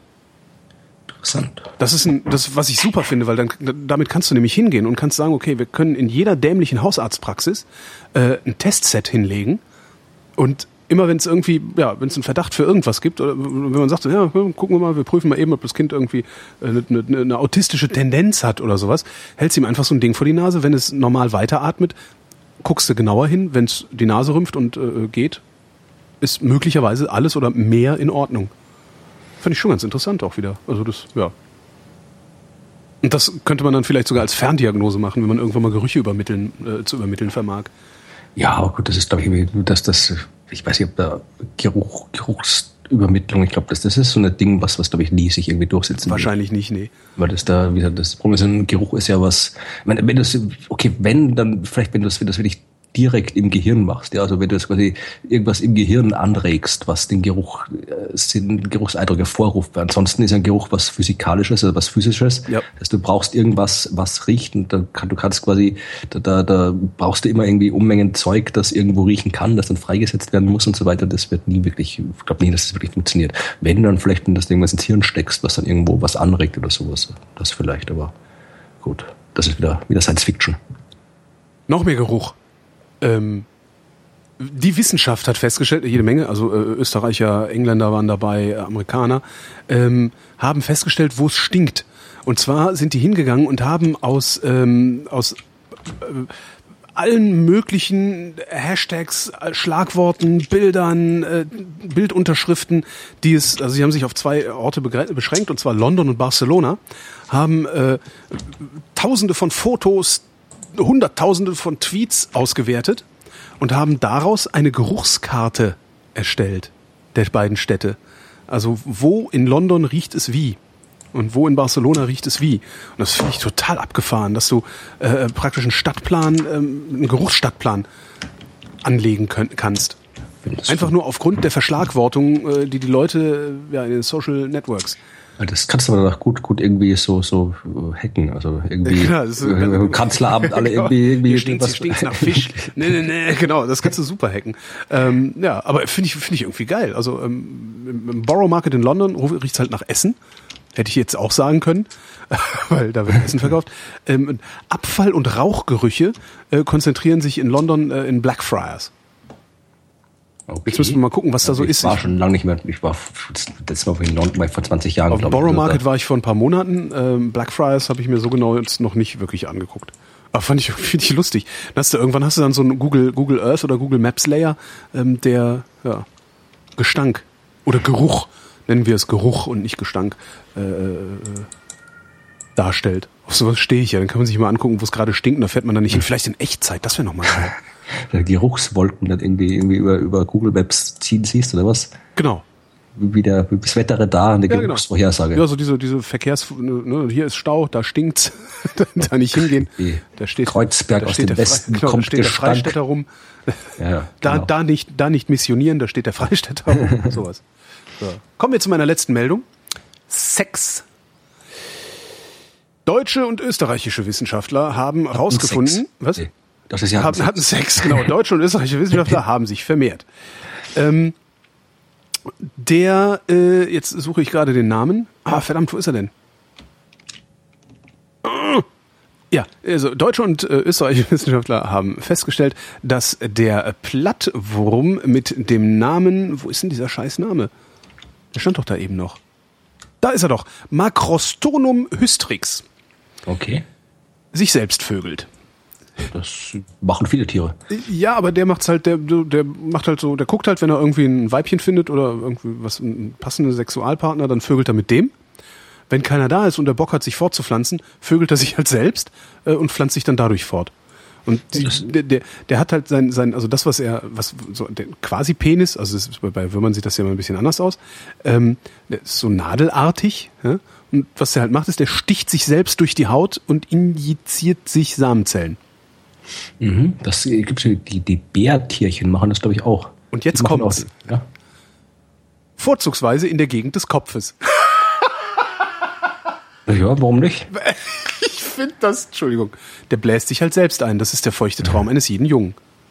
Ja, ich, nicht, ich nicht, nicht sich irgendwas injizieren, oder? Ja, gut, aber ist das halt, das ist halt Oralverkehr jetzt beim Plattwurm. Also jetzt nicht, man, du darfst jetzt nicht anthropomorphisieren. Also so nicht. Okay. Ja, und also, damit habe ich nichts mehr zu erzählen. Ja, ich auch nicht mehr. Ich bin irgendwie, ich, ich bin, bin immer noch, noch. Äh, du bist krank jetzt, und auserzählt. Ja, ich ja. bin, ja genau, ich bin, bin noch zu, ja, ja, mir fällt immer mehr was ein. Äh, es, es gibt, es gibt ein Buch, kann ich noch verlinken, über die Nobelpreisträgertagung in Lindau, oh. wo noch mehr Bücher waren. Das ist gerade wieder neu rausgekommen. Du hast ja auch im letzten Resonator-Dingens irgendwas über Wissenschaftsgeschichte, über ja. Institutionen gesprochen. Das ist quasi äh, so die Geschichte der, der Tagung wissenschaftshistorisch aufgearbeitet. Wie Was, alt ist diese Tagung denn? Ja, vor 65 Jahren 65 angefangen, Jahre. also 1950er Jahre, also älter als Helmholtz. Älter die, als die Großforschung. Die, die, ja, genau. Also das, das, äh, ich, das, ich, das, ich weiß gar nicht, ob es das schon im Handel gibt, äh, muss im Nachschauen, das hat jetzt irgendwie von den Konferenzleitern jeder bekommen, aber äh, weiß ich, es liegt gerade hier neben mir drum, ist mir das noch eingefallen, das wollte ich noch erwähnen. Das werde ich dann auch irgendwann mal in meinem Blog besprechen, aber wer wirklich mehr über diese Tagung wissen will, der kann dieses Buch lesen. Und ansonsten fällt mir jetzt nichts mehr ein, außer dass ich wieder, glaube ich, schlafen gehen werde und meine Erkältung auskurieren. Ich wünsche dir gute Genesung. Das war die Wissenschaft. Wir danken für eure Aufmerksamkeit.